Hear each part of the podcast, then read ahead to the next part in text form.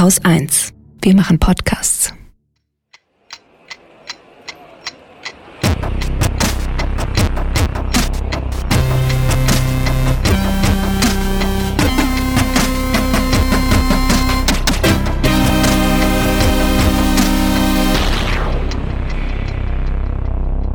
Willkommen zur Wochendämmerung vom 22. Mai 2020 mit Türkei-Urlaub, Europa, dem Bundesnachrichtendienst, Windrädern, der Fleischindustrie, dem Grundgesetz, dem Brexit, dem guten Vorbild Kanada, diversen äh, deutschen Konzernen, wilden Tieren in Wuhan. Virenschleudern. Und Holger Klein. Und Katrin Rönecke. Ah, es hat geklappt. Fangen wir mit dem Türkei-Urlaub an, ne? Weil jetzt geht's ja, jetzt wollen ja alle wieder in Urlaub fahren. Die Sommerferien stehen vor der Tür. Alle wollen weg. Äh, Der Bundesaußenminister hat sich letzte Woche mit äh, seinen EU-Kollegen getroffen, um zu klären, also zumindest mit einem Teil der EU-Kollegen getroffen, der Länder, wo die Deutschen gerne hinfahren, um zu klären, ähm, wie man das denn regeln könnte, dass äh, der Deutsche seine Bierwanne auch äh, dieses Jahr am Gardasee in die Sonne halten kann. Währenddessen gibt's ja noch ein Urlaubsland, das nichts mit der Europäischen Union zu tun hat, äh, auch nicht zu tun haben will und die Europäische Union auch nicht mit ihm. Das ist die Türkei, da fahren viele Menschen hin.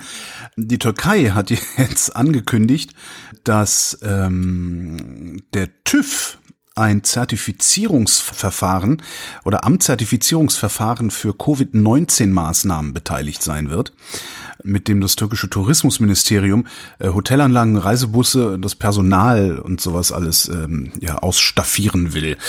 Im Gespräch schreiben sie, seien auch Vor-Ort-Überprüfungen. Was ich ganz lustig finde, ist, dass äh, der Tourismusbeauftragte der Bundesregierung, ja, den gibt's, Thomas Bareis heißt der, der hat in Ankara Werbung gemacht für die Vergabe dieses Auftrags, also dieses Zertifizierungsauftrags an den TÜV Süd. Ähm, hat äh, dem türkischen Tourismusminister geschrieben, wenn man das äh, dem TÜV übertragen würde und das TÜV zertifiziert wär, wäre, dann würde das in Deutschland Vertrauen schaffen. Ja. Wir erinnern uns. Ja, ähm, Brumadinho, was sagt dir das? Also ich weiß jetzt nicht, wie der genaue Name war, aber ich muss bei TÜV Süd an Dammbrüche Genau. in Brasilien denken. Brumadinho ist der Ort, an dem dieser ähm, Damm gebrochen war. 2019 war das. 270 Menschen sind da in einer Schlammlawine versoffen. Und kurz vorher hatte der äh, brasilianische TÜV-Mitarbeiter, und zwar der Mitarbeiter vom TÜV Süd, diesen Damm begutachtet und als stabil zertifiziert. Und das, obwohl vorher intern starke Zweifel an der Sicherheit des Dammes bestanden haben. Das heißt, äh, jetzt soll ausgerechnet der TÜV, es ist halt, ich meine, es, wenn nicht so viel, es sind halt so viele Tote da hängen da dran, darum ist es nicht ganz so lustig. Aber ich musste dann doch ein bisschen schmunzeln, als ich gehört habe, dass ausgerechnet der TÜV Süd zertifizieren soll, dass es sicher ist, in die Türkei in Urlaub zu fahren. Also ja, mal gucken. Mal gucken, wie viel wir dann noch von Brumadinho lesen oder ob das dann irgendwie unter den Tisch fällt zugunsten der äh, Billigreisen ins vermeintliche Fünf-Sterne-Resort. Das ist übrigens ganz interessant, weil ich meine natürlich, das ist eine Frage, die gerade viele beschäftigt. Wie kann man das machen, dass trotzdem ein bisschen Tourismus vielleicht geht und wie kriegt man das organisiert, dass es sicher ist für die Leute, die kommen und so. Und ich habe gestern von einer Firma gehört, die irgendwie ein, eine Methode aus Italien sich irgendwie gesichert Mit- hat. Die italienische Methode. Ja. Schönen Campingplatz haben Sie hier. Nein, nicht so. Und zwar eine, eine Technologie, die so eine Art Ampelsystem zum Beispiel in Supermärkten oder Restaurants oder sonst was ausbreitet, ist so, dass du quasi so kleine Ampeln hast, rot und grün, du kannst gehen, du kannst nicht gehen. Ah. Und das System misst, wie viele Menschen sind hier gerade auf einem Quadratmeter oder zwei Quadratmeter, ist da genug Abstand oder nicht, so dass du quasi durch so, also bei Supermärkten kann man sich das ja ganz gut vorstellen, dass man so Straßen hat, durch die man geleitet wird und du kannst nur weitergehen, wenn es grün ist und du kannst Ja. nicht weitergehen, wenn es rot ist. Würde Das auch super, also gerade für deutsche Touristen würde das super funktionieren. Die bleiben ja an jeder roten Ampel stehen. Außer die Fahrradfahrer, die fahren immer bei Rot rüber. gedacht, äh, hier übrigens gilt es auch für Fahrradfahrer, dass sie vielleicht mal kurz eine Weile hinter anderen Fahrradfahrern herfahren müssen, wenn Überholen gerade nicht so sicher für beide ist. Aber das äh, sehen dann viele, die ja auch extra so ein schnelles Rennrad haben zum Beispiel, die sehen das dann nicht ein. Die ganz harten, ja. Aber übrigens, äh, da äh, kommen auch Elektrofahrräder total ähm, gut ins Spiel bei diesem ganzen rote Ampel-Thema, weil mit denen ist es wiederum leichter, einfach an jeder roten Ampel zu fahren, weil du ganz, also viel, viel einfacher wieder in Fahrt kommst. Naja. Ist übrigens auch ganz witzig, also auch beim Motorradfahren ist das ähnlich. Also es ist unglaublich lästig mhm. äh, abzusetzen wenn du mit dem Motorrad fährst. Also ja. es ist immer schöner, sogar noch ein bisschen, also selbst wenn es nur ganz langsam ist, zu rollen, ja. als wirklich auf Null runterzugehen. Es scheint irgendwie was damit zu tun zu haben, dass man die Füße auf den Boden stellt, was wahrscheinlich auch eher so ein psychischer Effekt ist. Und ich denke naja. mir gerade, meine Fresse, was wir für Probleme haben, oder? Ja, das stimmt. Aber kommen wir mal zu Problemlösungen. Probleme des Lebens. Also Problemlösungen, habe ich gesagt, Eugi. Wir brauchen Lösungen. Das ist, glaube ich, in der Natur der Sache, dass wenn es die härteste Herausforderung ist, die die Europäische Union in ihrer Geschichte erleben musste, und das glaube ich, das ist es, dass dann auch ähm, der Weg zu der Lösung nicht einfach ist, sondern dass es da ganz unterschiedliche Kräfte gibt. Und natürlich gibt es sowohl Kräfte, die wollen keine starke Europäische Union, die leben außerhalb der Europäischen Union. Das wissen wir von jedem Tag, dass wir gegeneinander auch ausgespielt werden durch bestimmte ähm, digitale Mechanismen in den sozialen Medien. Und es gibt auch innerhalb Europas natürlich Menschen, die sagen, wir wollen kein gestärktes Europa, wir sehen unsere Zukunft im Nationalstaat. Und deshalb sind Zeiten einer solchen Krise auch immer Zeiten eines ähm, eines Kampfes, kann man sagen, eines Eintretens für eine Idee. Und äh, Deutschland und Frankreich treten hier für die europäische Idee ein. Und dann muss man seine Position klar benennen, das ist Demokratie, und dann muss man mit Kritik rechnen und mit anderen Vorstellungen der Welt sich auseinandersetzen. Aber wenn man jetzt keinen mutigen Vorschlag machen würde, dann würden wir ja das geschehen lassen, was passiert. Und natürlich gibt es in der Demokratie die Demonstrationsfreiheit, es gibt Verschwörungstheorien, es gibt äh, rechtsextreme, linksextreme Positionen, es gibt Hass zwischen äh, den Völkern, zwischen Gruppen, Antisemitismus, all das, mit dem müssen wir uns jeden Tag auseinandersetzen. Und wir beide sind überzeugt, die Antwort heißt, Europa muss äh, gemeinsam handeln. Der Nationalstaat alleine hat keine Zukunft. Und ich sage es für Deutschland, Deutschland wird es auf Dauer nur gut gehen, wenn es Europa gut geht. Das ist vollkommen klar. Und zwar im Blick auf Frieden und Freiheit und im Blick auf Wirtschaft und Wohlstand. Das war Angela Merkel, hat man vielleicht gehört. Und wenn sie sagt, wir beide, dann spricht sie da noch von Emmanuel Macron. Und die beiden haben nämlich diese Woche einen Aufschlag gemacht einen Aufschlag. Ähm, ein Kommentator bei Politico nannte es einen historischen Durchbruch. Und es war offenbar auch ein Durchbruch, der sehr viele dann doch irgendwie überrascht hat. Weil, was ist eigentlich verabredet worden? Also Angela Merkel und Emmanuel Macron haben gesagt, wir wollen einen 500 Milliarden Euro Aufbaufonds für besonders von Corona betroffene Mitgliedstaaten der EU und die EU darf für diesen Fonds auch Schulden aufnehmen. Und für gut ein Viertel davon verbirgt sich sogar Deutschland dann. Mhm. Also es hat wirklich auch weitreichende Konsequenzen für äh, Deutschland. Was ich da ja interessant fand an dem Ding ist, dass sie ähm, zu planen scheinen, dass du nur Geld aus diesem Fonds bekommst, wenn du dich an die europäischen Werte äh, hältst. Ja, also es ist im ganz Gespräch. klares, ganz klares Signal eigentlich Richtung Polen, Richtung Ungarn. Ähm, so wie ihr hier versucht, illiberale Politik zu machen, werdet ihr von diesem Fonds keine müde Mark sehen. Mhm. Finde ich eigentlich einen ganz interessanten Hebel, dann auch da vielleicht ein bisschen für Disziplinierung zu sorgen in diese Richtung. Ja, also das muss man auch dazu sagen, es ist jetzt ein Vorschlag. Ne? Also die beiden haben sich getroffen, die haben anscheinend in einigen Videokonferenzen miteinander beraten, was man machen kann. Ähm, letztendlich haben sie auch einen Kompromiss gefunden, weil davor war es ja so, dass Macron, also Frankreich, an der Seite von Italien, Spanien und einigen anderen Ländern gefordert hat, es müsste sogenannte Eurobonds geben. Und da hat Merkel, also beziehungsweise Deutschland an der Seite von anderen Ländern immer gesagt, nee, nee, nee, nee, nicht mit uns. So. Und das hat damals ähm, oder damals, das klingt so, das hat ziemlich viele Leute verärgert, dass die Bundesregierung sich so gesperrt hat. Ähm, die Grünen haben geschimpft. Die betroffenen EU-Staaten kamen sich natürlich auch ziemlich verarscht vor, weil sie dringend Hilfe gebraucht haben. Also gerade in Italien und Spanien hat man das ja krass gesehen. Und weil auch die deutsche Regierung ja auch immer so ein bisschen gesehen wird als so die Bestimmer in Europa. Ja? Hegemonialmacht, ja. Ja, wir geben hier das meiste Geld, deswegen bestimmen wir auch alles. Und dann ist ja auch noch die Kommissionspräsidentin eine Deutsche, Ursula von der Leyen, die ja auch nicht so getan hat, als hätte sie jetzt irgendwie eine Antwort auf die ganzen Probleme. Und dann sieht es, glaube ich, auch von außen, das ist, wenn ich so internationale Zeitungen lese, oft ein Eindruck, den ich habe, sieht es gerade von außen so aus, als seien wir wirklich sehr glimpflich mit dieser ganzen Corona-Krise davongekommen. Also nicht nur was die Zahlen der Toten angeht und wie die Krankenhäuser das eben doch alles ganz gut geschafft haben bisher, sondern auch wirtschaftlich und finanziell so. Und es gibt auch welche, die sagen, dass Deutschland gestärkt aus dieser Krise hervorgehen würde. Da würde ich jetzt sagen, das ist, glaube ich, Quatsch. Also gestärkt heißt ja, dass man hinterher stärker ist als vorher. Naja, relativ, relativ gestärkt wahrscheinlich ja. eher, ne? Also drauf besser, an, dass wir besser dran sind, dass wir besser dran sind als die anderen EU-Staaten. Das stimmt. Ja. Also ich würde sagen, wir gehen einigermaßen aufrecht hier raus und wir schaffen das auch irgendwie, zumindest nach dem jetzigen Stand. Man weiß ja nicht, was in einem Jahr dann ist. Ähm, und deswegen ist es auch notwendig gewesen, denke ich, dass Deutschland irgendein Signal gibt, so für die besonders krass getroffenen EU-Staaten übernehmen wir jetzt aber auch ein bisschen mit Verantwortung, weil wir eben so wirklich auch stark sind oder stark genug sind.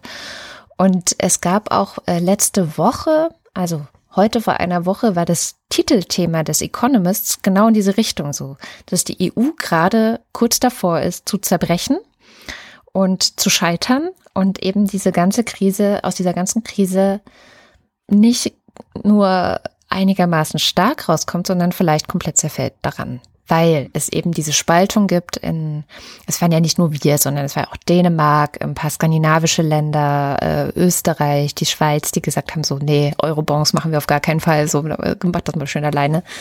Und jetzt eben dieses starke Signal, wir halten zusammen und auch Deutschland hat sich jetzt quasi aus dieser Gruppe der ähm, Länder, die, ja, diese, es wird immer von den nordischen Ländern gesprochen, aber es ist halt auch Österreich und Schweiz dabei gewesen, aber so ein bisschen rausgetreten und hat gesagt, okay, wir stellen uns jetzt an die Seite von Frankreich, das ja aus der Gruppe der anderen Länder kam und gemeinsam machen wir jetzt einen anderen Aufschlag, einen anderen Vorschlag.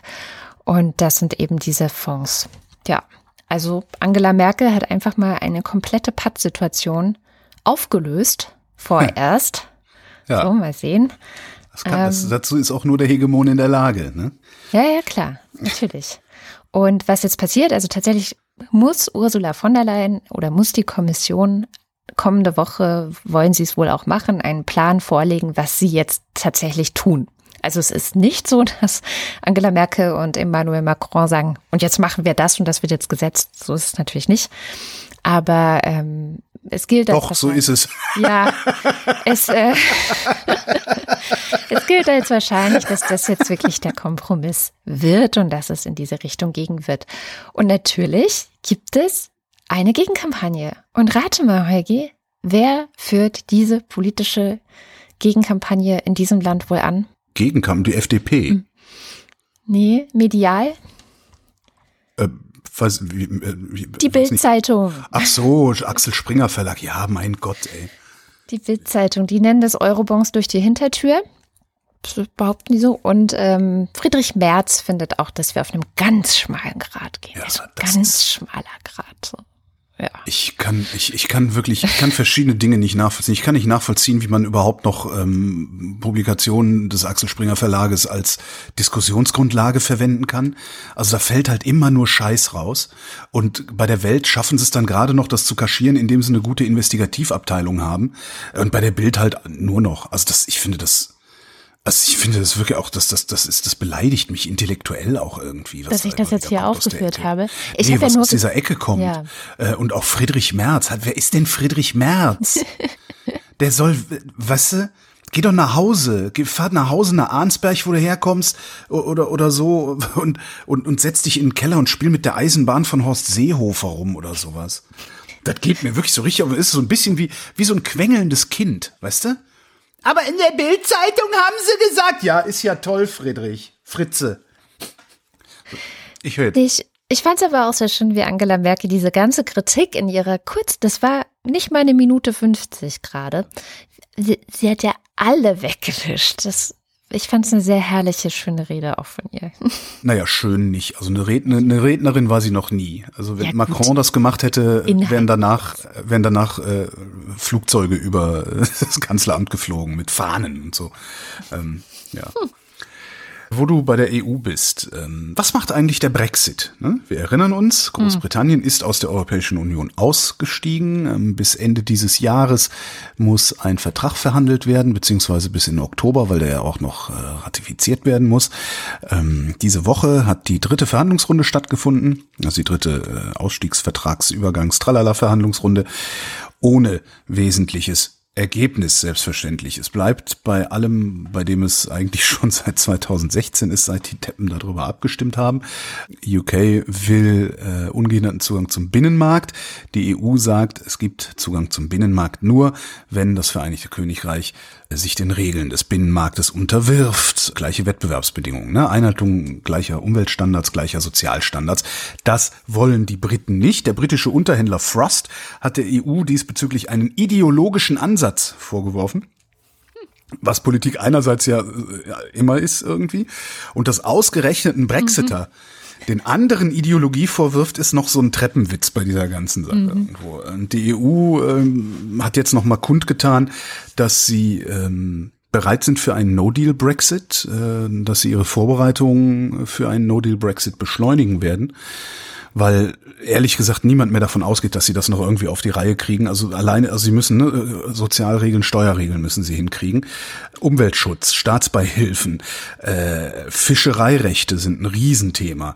Ähm, dann haben, was haben wir noch? Finanzdienstleistungen, Datenschutzregeln, EU-Gerichtsbarkeit. Das müssen sie alles geregelt kriegen und sie werden das nicht schaffen.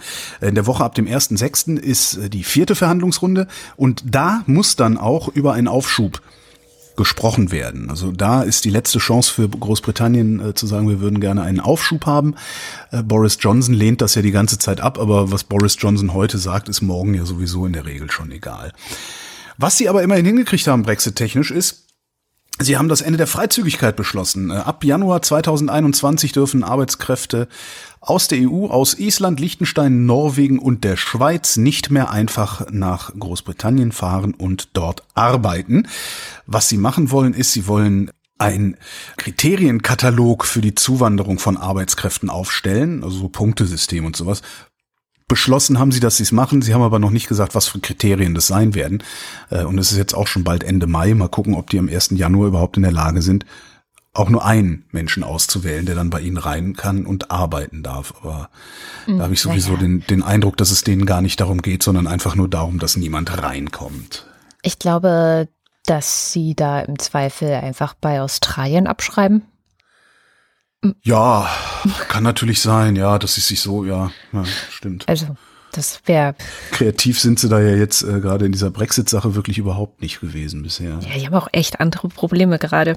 Was auch der Grund ist, warum also viele auch aus dem ganzen Bereich Ökonomie gerade sagen, also jetzt beides irgendwie zu schaffen, den Brexit und die Corona-Krise ist eigentlich kompletter Wahnsinn. Also das schaffen wir eigentlich nicht. Und, naja. Aber das, das müssen die halt selber rausfinden. Also man, mehr, Ja. mehr als als hundertmal sagen, hey Leute, überlegt euch doch noch mal, guck mal hier, wir rollen euch hier einen roten Teppich. Ihr müsst noch nicht mal, ihr müsst noch nicht mal fragen. Ihr müsst einfach nur sagen, nee, wir machen das doch nicht und alles läuft wieder wie gehabt. ja. Wenn sie das nicht einsehen, dann sehen sie das halt nicht ein. Das, dann müssen sie halt durch Schmerzen lernen. Und das sieht dann Ja. echt so aus, als würden sie durch Schmerzen lernen. Ich hatte ja, eine Zeit lang habe ich ja immer noch gedacht, so, naja, kann ja auch sein, dass es gut geht. Also kann ja sein, dass es funktioniert und dass wir alle, die restlichen 450 Millionen Europäer, äh, alle äh, irgend, irgendwie eine Fehleinschätzung gemacht haben. Aber ich habe zunehmend den Eindruck, als würde das überhaupt nicht gut ausgehen für die. Nee, Nein. aber wir werden sehen. Wir werden, wir werden zuschauen und sehen. Tja, hier der Streit um den Mindestabstand bei Windrädern hat endlich ein Ende gefunden. Jetzt werden manche sagen, hä, aber hat er nicht letztes Jahr schon irgendwie fast schon so ein Ende gefunden? Aber das Jein. falsche Ende, ne? Das andere Genau. Ende. Also da hat ja irgendwie die große Koalition gesagt, so hier, also es muss mindestens 1000 Meter Abstand von einer Wohnsiedlung oder sowas muss ein Windrad haben. Und das Und- bundesweit verpflichtend. Und Wohnsiedlung war dann direkt auch so ein Aussiedlerhof irgendwo Ja, auf dem genau. Feld, ne? So drei Häuser, ja. Also es war windkraftfeindlich, Formulieren wir es einfach mal so. Das kam, weil Bundesländer wie zum Beispiel Bayern unbedingt ihre Regeln behalten wollten. Und das ist dann das Problem in so einem föderalen Gebilde wie unserem. Ähm, wenn man dann versucht, eine allgemeine Regel für alle zu finden, dann wollen natürlich die mit den Maximalregeln sich durchsetzen. Aber Gott sei Dank gab es auch genügend Aufschrei aus den anderen Bundesländern, die das eben nicht so machen und die auch schon sehr viele Windräder anders hingestellt haben. Was wahrscheinlich dann so ein bisschen dieses, ne, wie sagt man so schön, Tatsachen schaffen. Bestimmte Dinge sind halt nun mal nicht so, dass jetzt beschlossen wurde, okay, passt auf, jedes Bundesland kann das jetzt halt selber regeln. Wo ich mich frage, ah, warum Warum haben wir das nicht vor einem Jahr schon irgendwie äh, so beschlossen? Aber gut, egal. Also, und das, das ist aber. Ich jetzt auch gefragt, aber. Ja. Aber manchmal muss man eben noch ein bisschen gegen die Wand rennen, bis man merkt, dass es irgendwo eine Tür gibt, durch die man einfach gehen kann. Das ist aber noch nicht alles. Äh, Sie haben jetzt auch beschlossen, dass der Förderdeckel für Solaranlagen unverzüglich, also sofort, aufgehoben werden soll. Das bedeutet, dass äh, auch in die Solarbranche weiter mehr Geld fließen kann. Dieser ähm, Förderdecke war nämlich irgendwie 2012 eingeführt worden. Ich mhm. habe jetzt nicht nachgeguckt, ob da zufällig vielleicht auch gerade die FDP mit an der Regierung war oder ob es eine große Koalition war. Gab es nicht, hatten wir nicht immer eine große Koalition? Nee, es gab zwischendrin mal CDU, FDP, aber wie gesagt, ich weiß es gerade gar nicht mehr.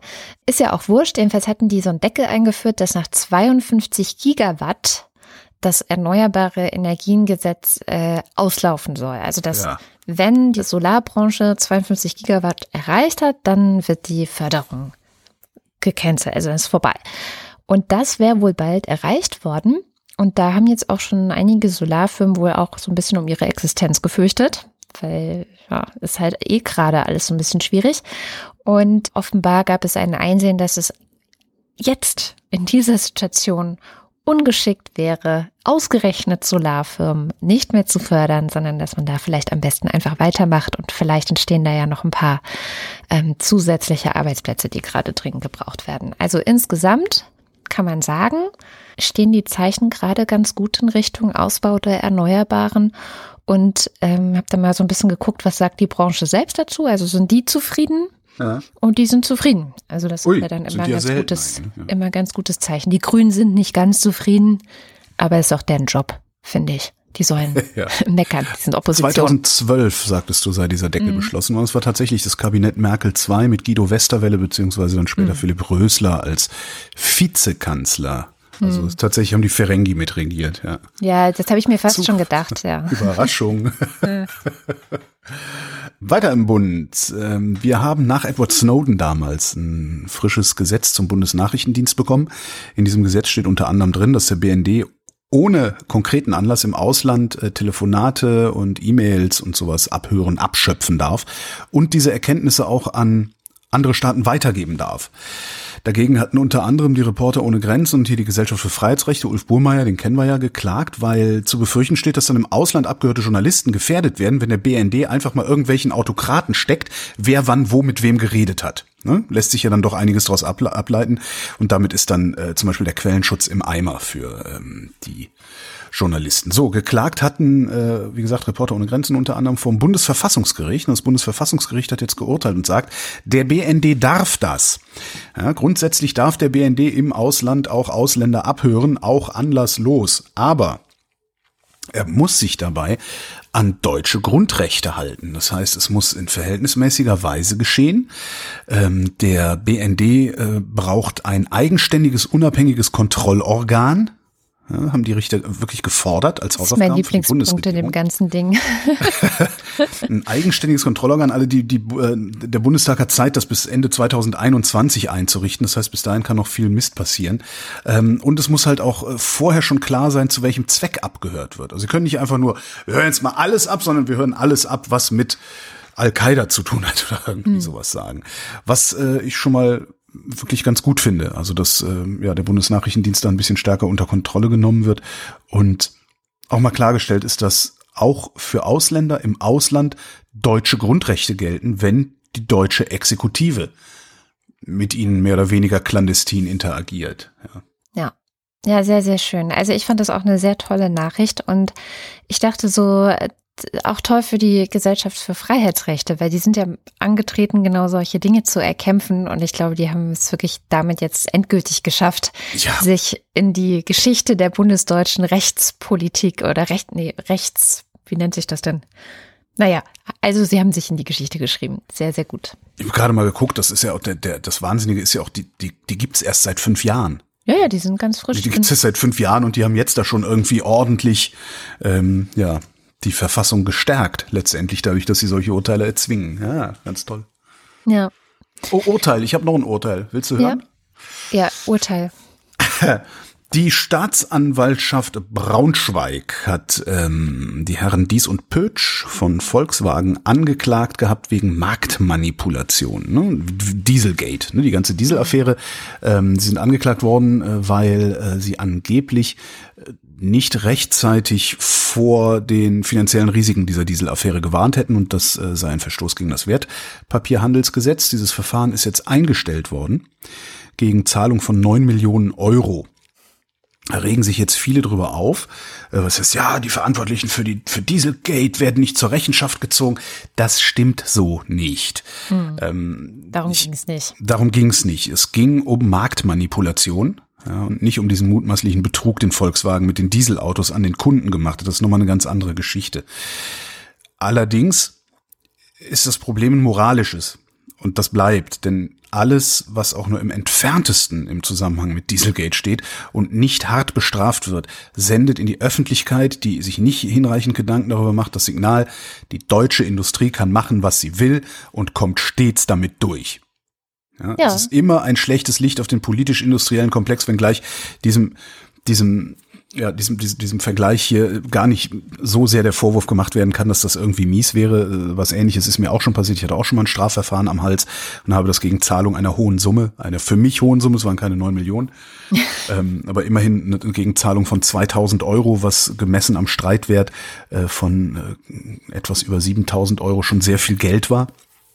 Aber trotzdem ist das Verfahren eingestellt worden. Ich bin nicht vor Gericht gekommen, bin nicht verurteilt worden, bin nicht vorbestraft deswegen. Das heißt, grundsätzlich äh, habe ich da wenig Probleme mit, das Verfahren gegen Zahlung von Geld eingestellt werden.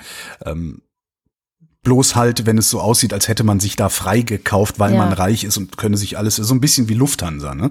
Da fragt man sich diese Woche ja auch, warum der Staat neun Milliarden Euro an mhm. Unterstützung an Unternehmen gibt, dass er für die Hälfte hätte kaufen können. Ja, der Börsenwert ist gerade mal vier Milliarden, wenn überhaupt. Ähm, und dann da noch nicht mal den Chef stellt, ne? Weil eigentlich würdest du ja sagen, okay, ich habe jetzt doppelt Ding. so viel Geld, wie du wert bist und äh, setze hier den, naja, auch das finde ich äh, so schlimm. Also kurz, was passiert? Ähm, es werden höchst sehr wahrscheinlich 20 äh, Prozent des Unternehmens gehen an den Bund, das heißt 20 Prozent der Aktien. Äh, dazu wird es eine Wandelanleihe über 5 Prozent plus eine Aktie geben. Aus der Wandelanleihe kann der Bund unter bestimmten Voraussetzungen dann richtige Aktien machen und damit die sogenannte Sperrminorität erlangen. Äh, die Sperrminorität liegt bei 25 Prozent und einer Aktie. Und dann kannst du kann der Vorstand halt nichts mehr entscheiden, wenn du das nicht möchtest. Mhm. So, davon hat der Bund jetzt erstmal Abstand genommen, hat gesagt, wir machen das nicht, sondern wir nehmen halt nur die 20 Prozent und die Wandelanleihe. Und diese Wandelanleihe lösen wir nur dann ein, wenn die Gefahr besteht, dass die Lufthansa von ausländischen Investoren gekauft werden soll. Weil das ist irgendwie auch wieder so ein der Kranich, das war ja auch mal eine Staats, Staatsairline, die ist ja dann in den 90ern irgendwann privatisiert worden. Das ist irgendwie ist das so ein, irgendwie scheint die Lufthansa so in, in, in den Politikerköpfen so ein hoheitliches Symbol zu sein, so in eine Lichtgestalt. Gut, wer es braucht, ne? Mhm. Ähm, so, was sie außerdem kriegen sollen ähm, oder kriegen gerne hätten, äh, sind zwei Sitze im Aufsichtsrat von Lufthansa, äh, was jetzt nicht schlecht ist, weil dann kann man darüber auch noch ein bisschen äh, auf die Konzernpolitik einwirken.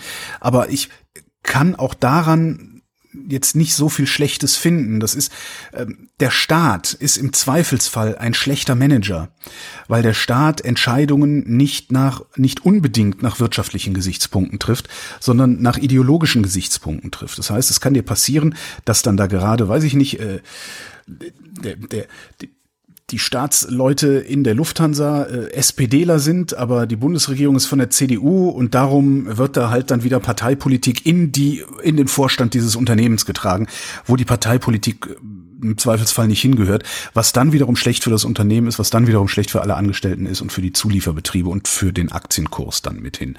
Ähm, ich bin noch ein bisschen schwankend, aber ich glaube, es ist ganz sinnvoll, dass der Staat sagt, wir geben dieses Geld, äh, wir nehmen dafür viele Anteile und wir halten uns weitgehend raus.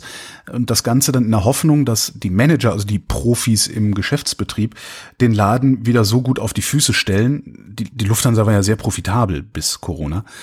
Mhm. Dass sie dann den Laden wieder so gut auf die Füße stellen, dass der Staat seine Anteile in der Zukunft mit Gewinn wieder verkaufen kann. Das ist ja das, was man äh, da hofft. Also auch darüber kann ich mich diese Woche nicht so sehr aufregen, wenngleich ich auch denke so, aber irgendwie, ihr hättet es halt auch ganz kaufen können. Also hätten wir auch mal drüber nachdenken können. Einfach ganz kaufen und trotzdem nicht äh, in den Vorstand gehen. Kann man ja auch mal machen. Ja, und was ich ja letzte Woche sagte, man hat sich vorlegen lassen, wo man Tochterfirmen in Steueroasen hat, ja, wie viele ja. Leute da arbeiten, aber ohne irgendwelche Konsequenzen. Also ja, es hat halt keinerlei Konsequenzen. Und natürlich ist auch nicht ganz unberechtigt zu fragen, neun Milliarden für ein, ich sag mal, nicht so klimafreundliches Unternehmen. Ja, ja, ich, das, ja, aber selbst, halt, ja, selbst halt ich bin da, selbst ich bin da, dass ich sage, wir müssen jetzt erstmal alle retten und ähm, Genau, du, du, kannst halt, wenn du sagst, wir, wir, wollen da Klimaschutz und so die Grünen verlangen das ja, die sagen ja, nein, das muss an Klimaschutzmaßnahmen gebunden werden und sowas.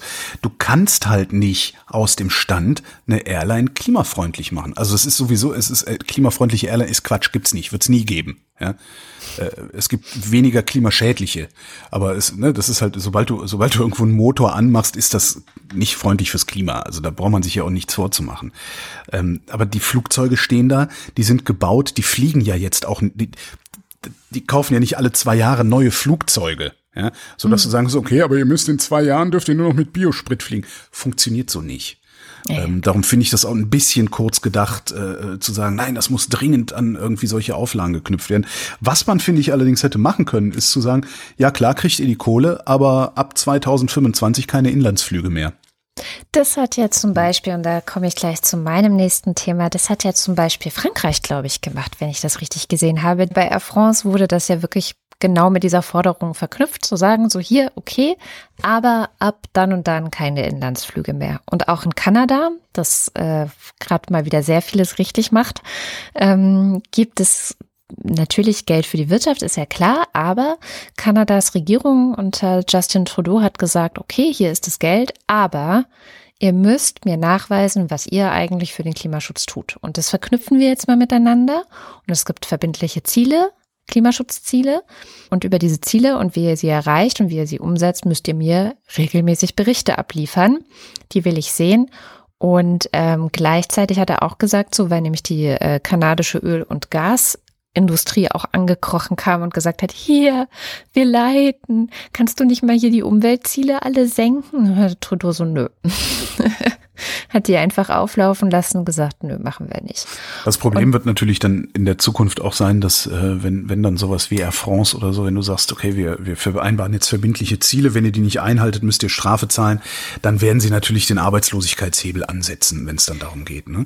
Genau. Ähm, und deswegen musst du jetzt gleichzeitig natürlich auch anfangen, und deswegen fand ich das gut mit dem Solardeckel, dass der abgeschafft wurde, jetzt erstmal, ähm, du musst natürlich gleichzeitig in alternativen auch investieren, die aufbauen ähm, und gucken, dass du auch die Leute, die jetzt vielleicht zu Hause sitzen und arbeitslos sind oder in Kurzarbeit oder sonst was, dass du die umschulst ja. in eine andere Richtung.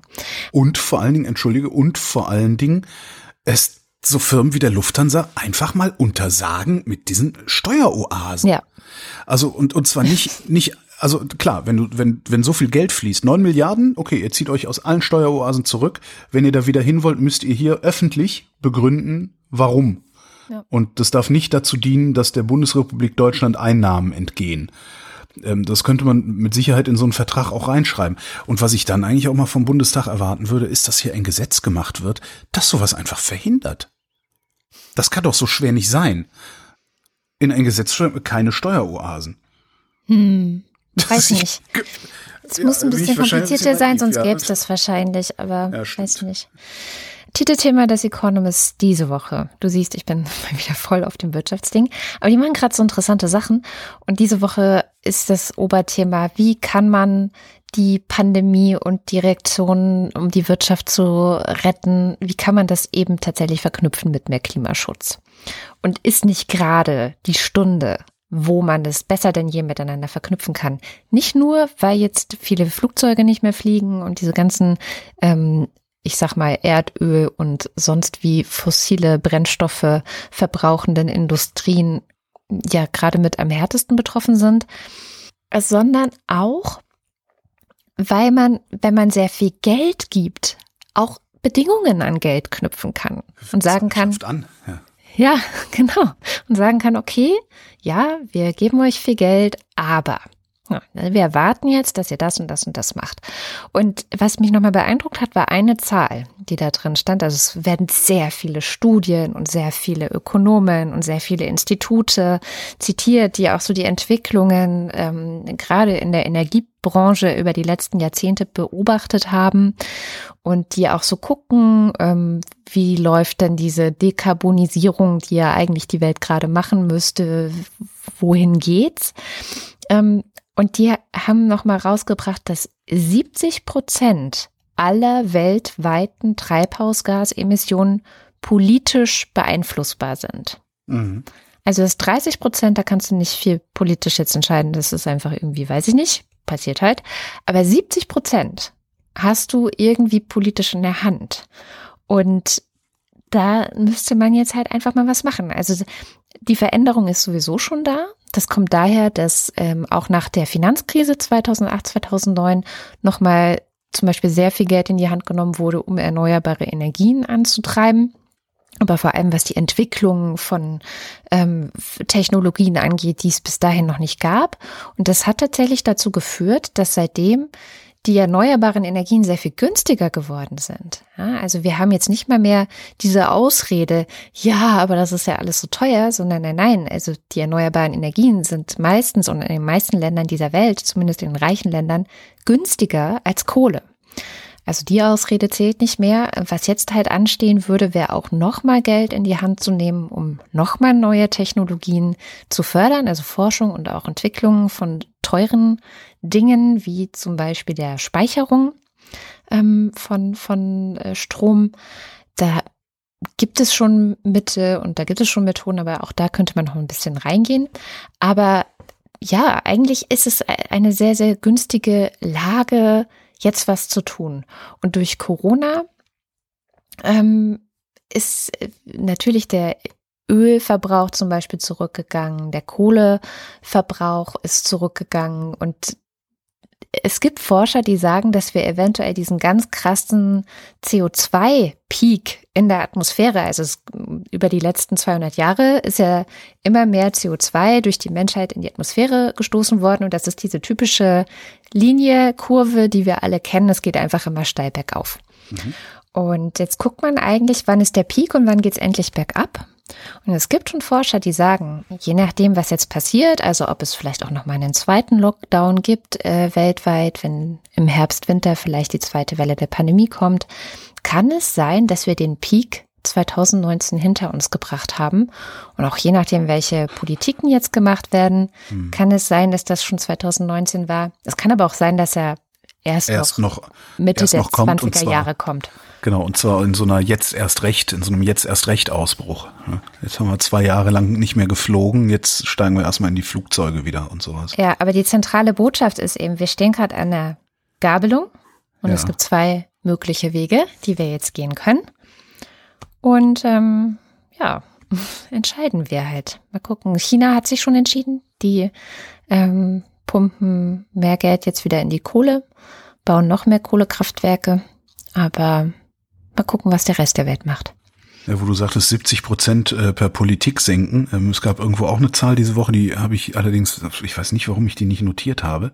Ich glaube, es war, ähm, da haben sich nämlich auch ForscherInnen angeguckt, äh, wie viel, wie viel CO2-Ausstoß äh, hat denn eigentlich die Corona-Pandemie, also der weltweite quasi Lockdown, ähm, gut gemacht? Also wie viel, wie viel CO2-Ausstoß ist gesunken und was bedeutet das für individuelle Entscheidungen zur CO2-Minderung. Und die sind irgendwie darauf gekommen, dass selbst wenn wir alle, wenn wir alle mhm. uns individuell zum CO2-Senken entscheiden würden, wir nur 17 Prozent insgesamt gesenkt kriegten. Das heißt, ähm, die Individu also auf, aufs Individuum zu setzen und auf die Eigenverantwortung der Leute zu setzen, ist nicht effizient genug.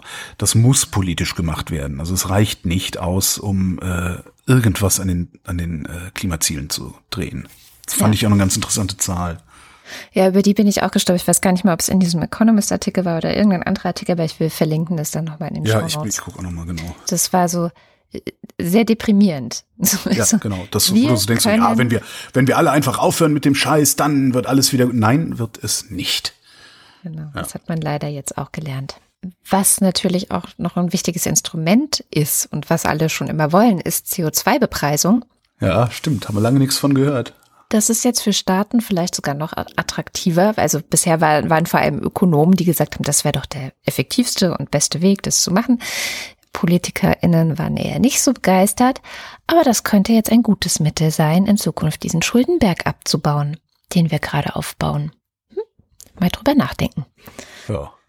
Na, jetzt haben wir ähm, ja über mindestens ein Jahrzehnt wissen wir ja, äh, unter was für menschenunwürdigen Bedingungen die Menschen, die Subunternehmer vor allen Dingen, die Werkvertragler in der deutschen Fleischindustrie arbeiten müssen. Ich erwähne ja immer gerne diesen, diesen ähm, Zeitartikel von vor sechs Jahren.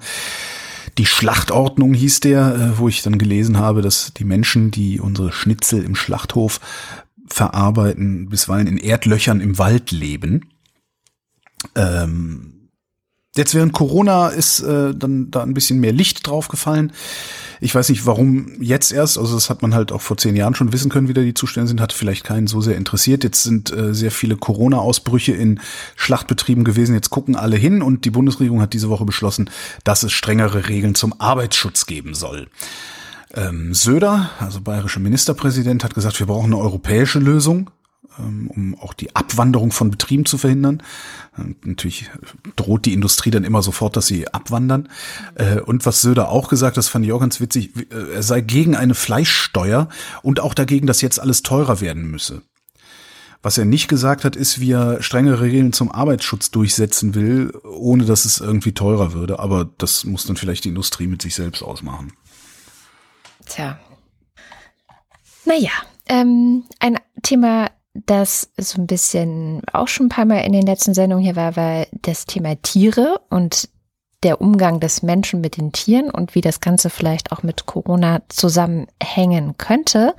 Und der Umgang mit Wildtieren ist auch das Thema von Shamjaf in dieser Woche, denn in Wuhan, das ist die Millionenstadt in China, die vor allem durch, äh, ja, uns vor allem bekannt wurde, dadurch, dass eben Corona zumindest nach allem, was wir wissen, zum ersten Mal dort aufgetreten ist. Wuhan hat jetzt beschlossen, dass es dort nicht mehr erlaubt sein soll, Wildtiere auf Märkten anzubieten, also auch zum Essen. Ja, und warum das wichtig ist, das erklärt uns die Scham. Wir lernen unglaublich viel in dieser Zeit, ne, dieser Corona-Krise. Nicht nur, dass wir mehr über das bedingungslose Grundeinkommen oder die Besteuerung von Internetfirmen sprechen müssen, aber auch unbedingt, unbedingt über den Wildtierhandel. Und durch die Corona-Krise ist, glaube ich, auch uns allen klar geworden, wie Pandemien jetzt weltweit auch begünstigt werden. Dass das jetzt in Wuhan war offenbar im Dezember vom Tier auf den Menschen übersprang, dass dieser Covid-19-Virus eben da übersprang, das geschah wohl auf diesem großen Markt in der Stadt, auf dem lebende oder gerade erst geschlachtete Tiere verkauft werden. Und seit letzter Woche eben ist jetzt nun bekannt geworden, der Verzehr und das Züchten von Wildtieren, um es zu verzehren, ist jetzt verboten worden. Das ist in der Hinsicht eine tolle Nachricht, weil A, das hätte eigentlich schon viel, viel, viel früher passieren sollen und B, wir schützen uns damit vor weiteren Pandemien in Zukunft. Die Nachricht hat natürlich auch eine Kehrseite, beziehungsweise sie greift nicht ganz. Der Kontakt mit Wildtieren ist dennoch gestattet, wenn man sie für, für Fell züchtet, wenn man sie für medizinische Zwecke züchtet oder einfach auch nur zur, klingt komisch, aber zur Unterhaltung. Es ist nämlich so, dass der Kontakt zwischen Mensch und Tier einfach zu eng geworden ist. Wir dringen immer mehr in Naturflächen ein, in den Regionen also, in die wir eigentlich nicht gehören. Roden Wälder, Stichwort Amazonas, begradigen Flüsse oder jagen exotische Tiere. Und was das eigentlich bedeutet, wir jagen so gefährlichen Viren regelrecht hinterher. Und in diesem Zusammenhang wollte ich auch gern darüber sprechen, dass nämlich einfach, es ist eine Tatsache und darüber einfach müssen wir sprechen, dass die Zahl der jährlichen Ausbrüche infektiöser Krankheiten sich seit den 80ern jedes Jahr verdreifacht hat. Auch ähm, Svenja Schulze, also unsere Umweltministerin, hat hier sich auch schon hierzu geäußert und auch, naja, in, in ein bisschen lobenden Worten, aber auch ein bisschen ermahnend, hat dann gesagt, China hätte ja sofort reagiert und die gefährlichen Märkte geschlossen. Also in einigen großen chinesischen Städten wurden sie geschlossen. Und jetzt nun jetzt mit diesem Verzehrverbot natürlich auch super. Und wichtig aber jetzt aus unserer Sicht ist es auch, dass wir den Handel mit Wildtierarten, der größtenteils ja auch illegal ist, unterbinden. Aber ja, also man muss dazu natürlich auch hm, ganz bisschen noch nur sagen, so einfach ist das Ganze nicht. Und wir müssen das alles aus einer sehr viel größeren Perspektive betrachten. Wir können ja nicht von heute auf morgen erwarten, dass Menschen weltweit kein Wildfleisch mehr essen dürfen, also nichts mehr, sofort diese Gewohnheit absetzen. Es gibt Regionen auf der Erde, wo das tatsächlich auch ein wichtiger Teil der Ernährung ist. Also es gibt Tatsächlich leben Millionen von Menschen in Asien und in Afrika von solchen Märkten und beziehen von dort ihre Lebensmittel. Und mindestens so bedrohlich wie die Märkte ist jetzt natürlich auch der illegale Handel mit exotischen Tieren, der halt eben sehr, sehr schwer zu unterbinden ist. Was ich eben daraus gerne mitnehmen möchte aus der Nachricht und worüber wir vielleicht ein bisschen mehr nachdenken können, ist, naja, eventu eventuell können wir aus dieser Krise auch noch eine weitere Lektion lernen, nämlich eben, dass Artenschutz mehr Aufmerksamkeit erfährt. Das ist eine Lektion, glaube ich, auch die wir schon bereits im Jahr 92 gelernt hatten. Also 92 auf dem Weltgipfel in Rio, da waren Klimaschutz, Artenvielfalt und der Kampf gegen die Wüstenausbreitung noch tatsächlich gleichbedeutende Themen. Und dann in den Jahrzehnten danach eben ist dann der, der Klimaschutz zum alles überragenden Thema geworden. Aber eigentlich lassen sich eben diese Umweltprobleme nicht voneinander trennen. Ich habe dann sofort daran gedacht, wie das wohl bei uns ankommen würde, wenn jetzt irgendjemand sagen würde, ihr dürft keine Wildtiere mehr verzehren, also ja, Wildschweine. Die Eingeborenen in der Eifel, die würden, äh, die wüssten dann auch nicht, was sie alles essen sollten, genau. äh, wo wir bei Viren sind, gibt es noch was Interessantes. Ähm, es gibt ein neues, ähm, einen neuen Wert, der von WissenschaftlerInnen betrachtet wird, und das ist der sogenannte Dispersionsfaktor. Der Dispersionsfaktor beschreibt, ähm, wie stark sich eine Krankheit häuft. Äh, je kleiner der Dispersionsfaktor ist, desto mehr Ansteckungen gehen auf eine kleine Anzahl von Infizierten zurück. Und momentan sieht es so aus, dass ähm, bis zu 80 Prozent der Covid-19-Ansteckungen auf nur 10 Prozent der Infizierten zurückgehen könnten. Was sie, sie haben sich halt ein paar, paar Zahlen, also ein paar, paar Ausbrüche angeguckt und äh, geguckt, wo kamen denn eigentlich die Leute her? Und äh, haben jetzt sogar die Vermutung, dass Corona, also SARS-CoV-2 schon wesentlich länger unterwegs unterwegs ist. Aber weil der Dispersionsfaktor so niedrig sei, hätte es äh, vier Leute gebraucht, um für eine Ansteckung zu sorgen. Also vier Leute mussten die Krankheit in ein Land einschleppen, damit überhaupt einer diese Krankheit erstmal weitergeben konnte. Ähm, sie haben da so Clusteranalysen und Superspreader-Ereignisse sich angeguckt. Ein relativ langer Artikel, den ich dazu gefunden habe. Ähm, die Studie hinten dran ist noch ein bisschen länger. Kann sich ja dann jeder mal durchlesen übers Wochenende oder einfach abwarten, was jetzt demnächst veröffentlicht wird zum Dispersionsfaktor. Das ist jetzt vermutlich das neue Ding ähm, neben dem Reproduktionsfaktor. Aber das klingt ja irgendwie plötzlich dann ganz anders. Also, dass es vier Leute braucht, damit eine Krankheit sich irgendwo weiter ausbreitet, entspricht ungefähr dem Gegenteil dessen, was ich am Anfang dieser ganzen Pandemie gedacht hätte, nämlich dass sozusagen einer genügt, um zehn anzustecken. Na, das ist halt immer noch so, äh, dass dieser eine zehn ansteckt, aber von zehn Leuten stecken halt nur zwei zehn an. Ah. Verstehst? Also das ist dann, die haben sich halt angeguckt, was ist denn eigentlich diese ganzen Chor, also gab es so Ausbrüche beim Chor ja, und sowas. Genau. Ja. Ähm, und da kam, da, da ist das halt losgegangen und ähm, bei den meisten scheint es so zu sein, dass äh, sie zwar infiziert sind, aber ja, sich nicht lang genug äh, laut redend in geschlossenen Räumen aufhalten, wonach, wo dann hinterher viele andere Leute reingehen und sowas. Das ist auch nochmal ganz interessant. Ich weiß jetzt nicht, was für Erkenntnisse man daraus ziehen sollte. Mhm. Ich äh, versuche ja momentan gar Bist keine du etwa Erkenntnisse kein Virologe? Nee, bin ich nicht. Und ich versuche vor allen Dingen auch gar keine Erkenntnisse aus solchen Sachen zu ziehen, weil das erstmal finde ich das nur interessant, dass sie sich jetzt diesen Wert auch noch angucken. Das ist eigentlich nur eine Neuigkeit aus der Welt der Wissenschaft. Also mein Verhalten wird das jetzt nicht großartig beeinflussen. Hm. Tja, da bin ich mal gespannt. Einen habe ich noch. Dann sind wir jetzt auch am Ende der Sendung und wie immer am Ende der Sendung sagen wir vielen, vielen Dank für eure Unterstützung. Ohne euch gäbe es diese Wochendämmerung nicht. Das heißt, wenn auch ihr wollt, dass es sie weiterhin gibt, dann guckt doch mal auf wochendämmerung.de vorbei. Da gibt es verschiedene Wege, wie ihr uns unterstützen könnt. Einer davon geht über Steady. Dort gibt es die Ultras und den Fanclub und die werfen uns jeden Monat so viel Geld in den Hut, dass wir am Ende jeder Sendung deren Namen singen. Dins 1. Der Vorsitzende der Polizeigewerkschaft Schieß mich tot begrüßt Fabia Aka Cheers in Neuseeland als frisch rekrutierten Hörer. Alexander Bonsack. Marc Bremer. Hans Damhorst. Oliver Delpi. Jan Denecke. Mathis Derjong. Markus Dietz. Generaldilettant. Roger Eberling. Christopher Etzel. Hallo, ich grüße meine Mama, die Bültmanns, die Krauses, Heiko Linke, den Raketenmann, die fehlenden Kapern, Fancy Bear und seinen Freund Wladimir Wladimirovic und natürlich alle, die mich kennen und können. Pussy. Andreas Freund. Erik Fröhlich. Katharina Hüll. Wing Commander Lord Fleshards Hausmusik.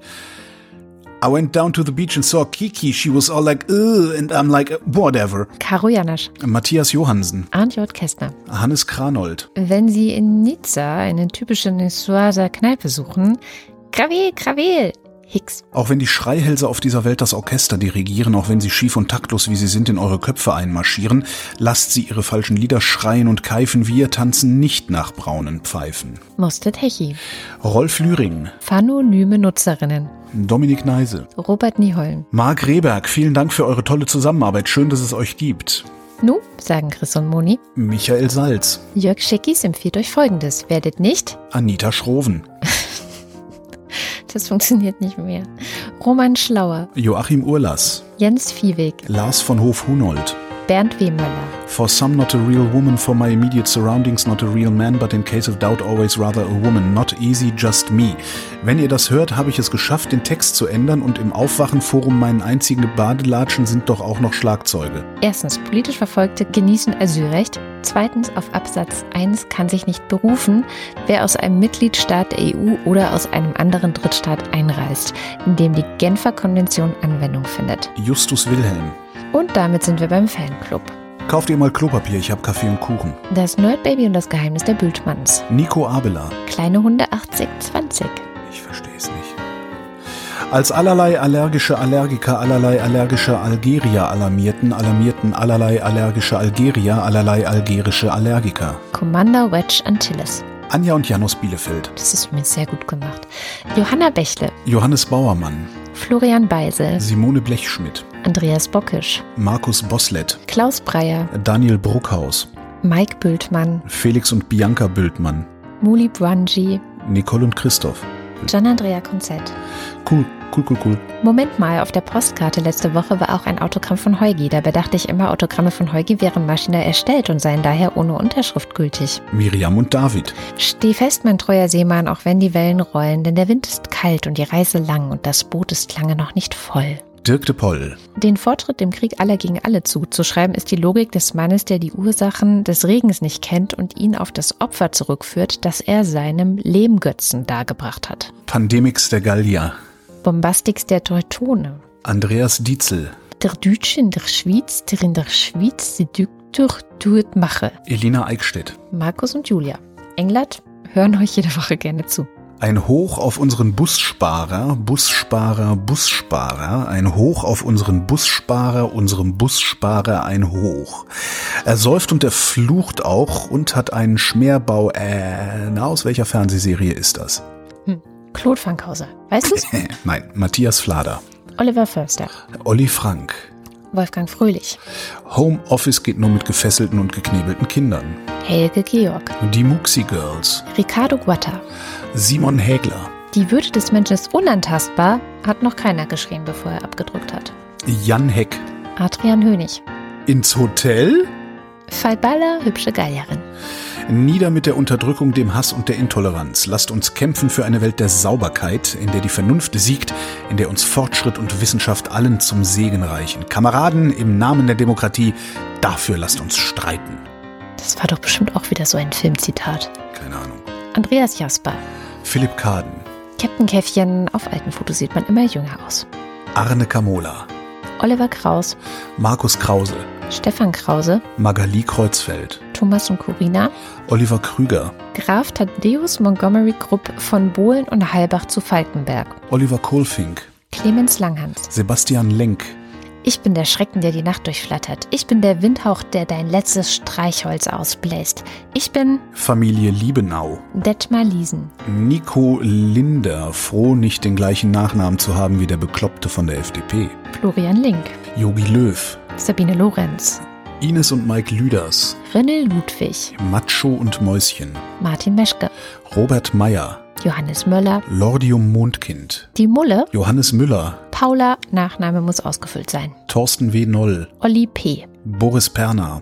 Nora Hoffmann und Peter Schmiller. Josef Porta. Der Raketenmann. Mulgal Oscher Yam Haetzef Huraf. Mulgal Oscher Yam Haetzef Huraf.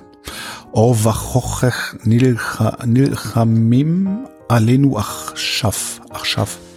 Rak Hasema Ot Ole Ahuf Umuka.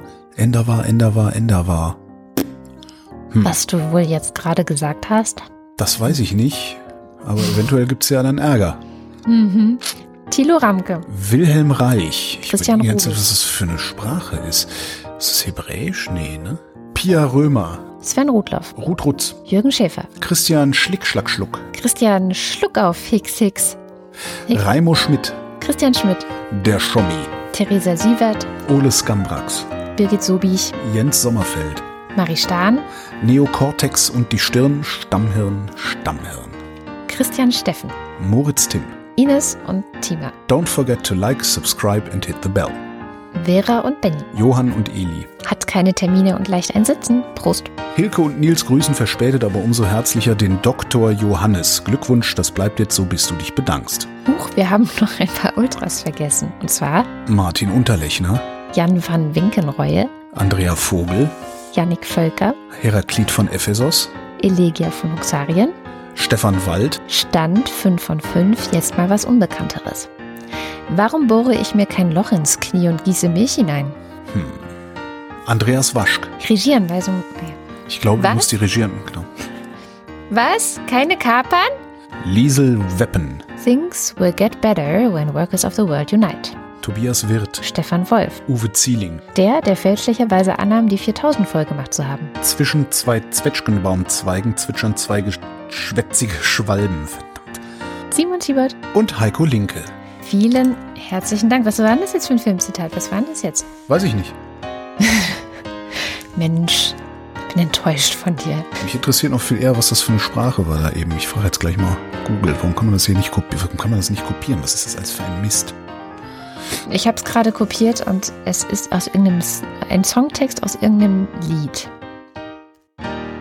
Ein da war von Nevermind. Was? Lass uns schnell gehen. Ja, Vielen, vielen äh, Dank. Ich das war fahre die- auf einen Bus. das war die Wochenwerbung vom 22. Mai 2020. Wir danken für die Aufmerksamkeit. Tschüss.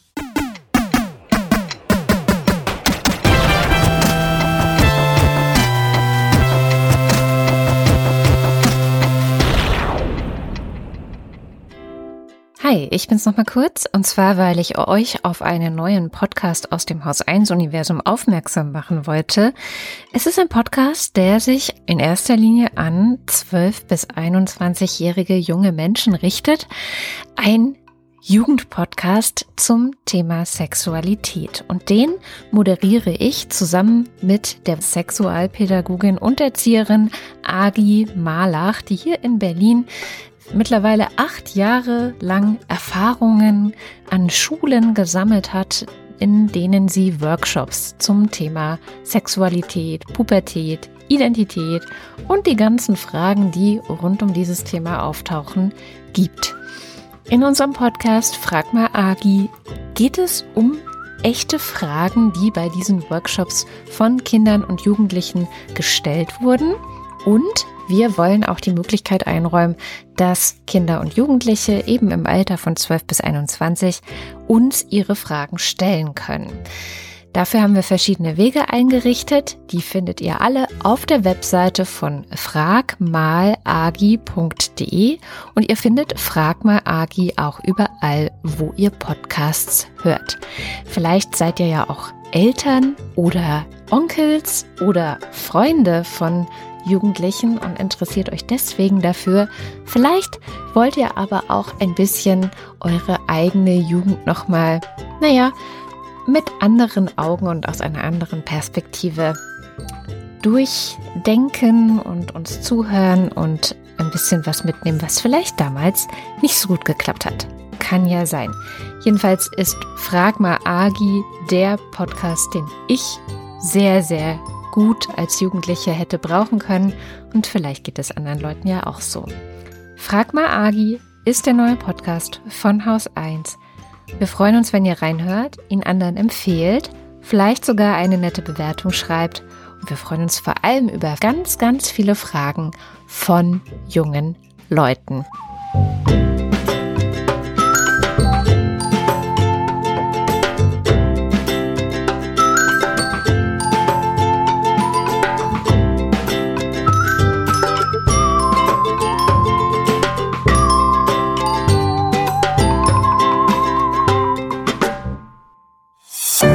Eine Produktion von Haus 1.